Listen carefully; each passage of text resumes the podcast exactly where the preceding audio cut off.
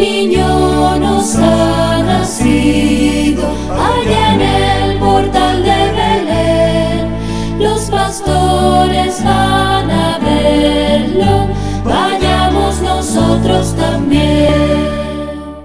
Hola, ¿qué tal queridos amigos? Aquí estamos en esta reflexión del Evangelio en este día domingo 5 de enero donde la iglesia celebra la fiesta de la Epifanía del Señor, es decir, la fiesta de la manifestación de Jesús como luz para todos los pueblos. La iglesia celebra la Epifanía exactamente a los 12 días de la Navidad. Se trata de una fiesta que tiene un carácter similar a la fiesta de la Natividad. Podríamos decir que son fiestas compañeras. El nombre de Pequeña Navidad, dado a la Epifanía, muestra la idea popular de la fiesta en la Iglesia Occidental. Parece como una repetición, a menor escala, de las celebraciones navideñas. Sin embargo, entre los cristianos de Oriente sucedía totalmente lo contrario. También ellos celebraban la Natividad, pero no le concedían el mismo rango que le daban a la fiesta de la Epifanía. Les parece apropiado dar a la Navidad el título de pequeña Epifanía. Por lo tanto, Navidad y Epifanía son fiestas complementarias que se enriquecen mutuamente.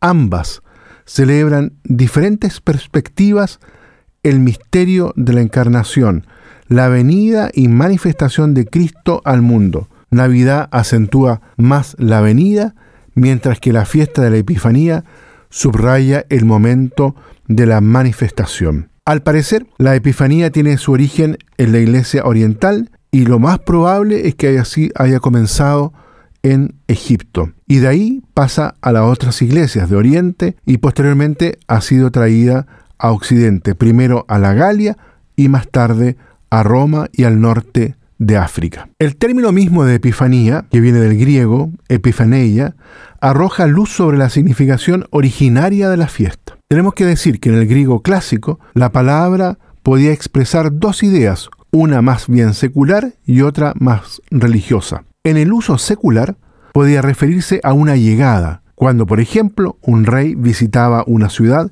y hacía su entrada solemne. Se recordaba ese evento como una epifanía. San Pablo utiliza la palabra en este sentido, refiriéndose a Cristo. Su venida a la tierra fue una epifanía, como la de un gran monarca que entra en una ciudad, tal como lo dice, por ejemplo, en el pasaje de Timoteo, ahí en el capítulo 1, versículo 10. Y la gracia nos fue dada en Cristo Jesús desde la eternidad y manifestada ahora por la aparición de nuestro Señor Jesucristo. Hasta ahí el texto de San Pablo. Si tenemos presente este uso del Nuevo Testamento del término Epifanía, entenderemos por lo tanto con facilidad cómo la idea del nacimiento entró en la concepción de la fiesta de la Epifanía, ya que celebraba la venida, la llegada y la presencia de la palabra de Dios hecha carne entre nosotros. Digamos una palabra en relación a la estrella que dice que guía a estos magos que llegan a adorar a Jesús. El siguiente elemento de la narración es la estrella que guía a los sabios hasta Belén. Efectivamente, la estrella es un elemento indispensable en la narración del Evangelio de San Mateo. Sin embargo, la tradición cristiana le interpreta no como un fenómeno natural en primer lugar, sino como un símbolo de la fe. Incluso la oración principal de este día de la fiesta de la Epifanía, una oración que se atribuye a San Gregorio Magno, sugiere este último enfoque. Es una oración que enlaza tres ideas fundamentales. Primero, la vocación de las naciones. Segundo, la estrella como símbolo de fe. Y el premio de la fe, que es la visión de Dios cara a cara.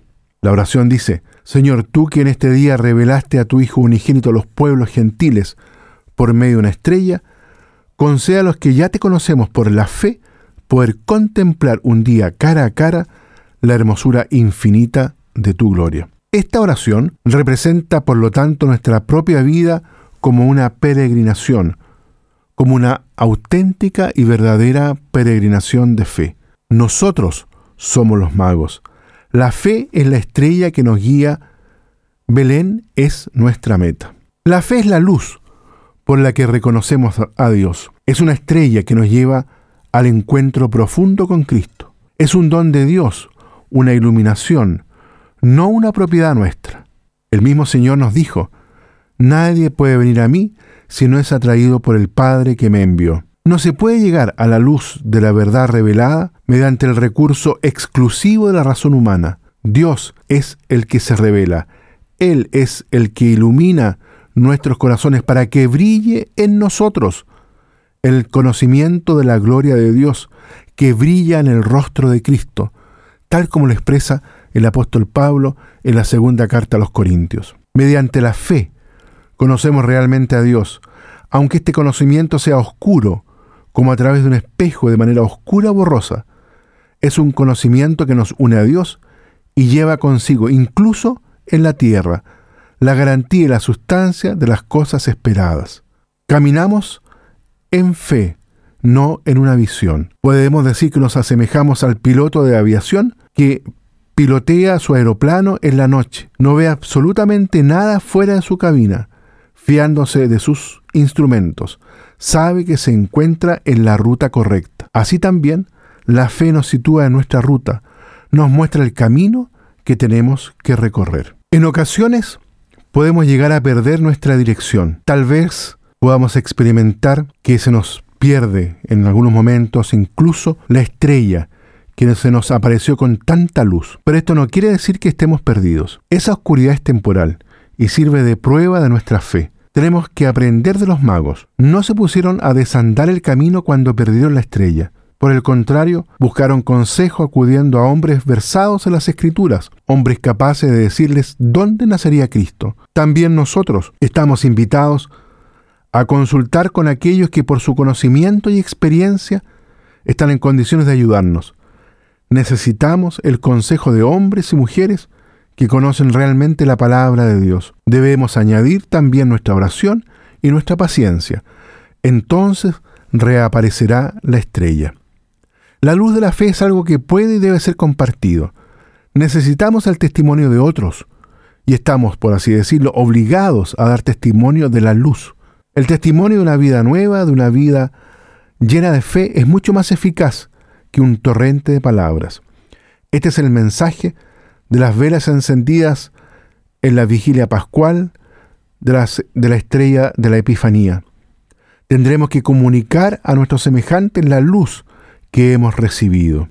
Muy bien, queridos amigos, entonces en este domingo, fiesta de la Epifanía, los quiero invitar para que cada uno pueda seguir esa fe, seguir esa estrella que nos lleva a este encuentro profundo en Jesucristo para poder contemplar a Dios cara a cara. Esto se expresa también en los encuentros con los hermanos. Con ellos, al compartir nuestra fe, compartimos la luz, nos iluminamos mutuamente en este seguimiento del Señor. Que Dios los bendiga a todos y a cada uno. Niño nos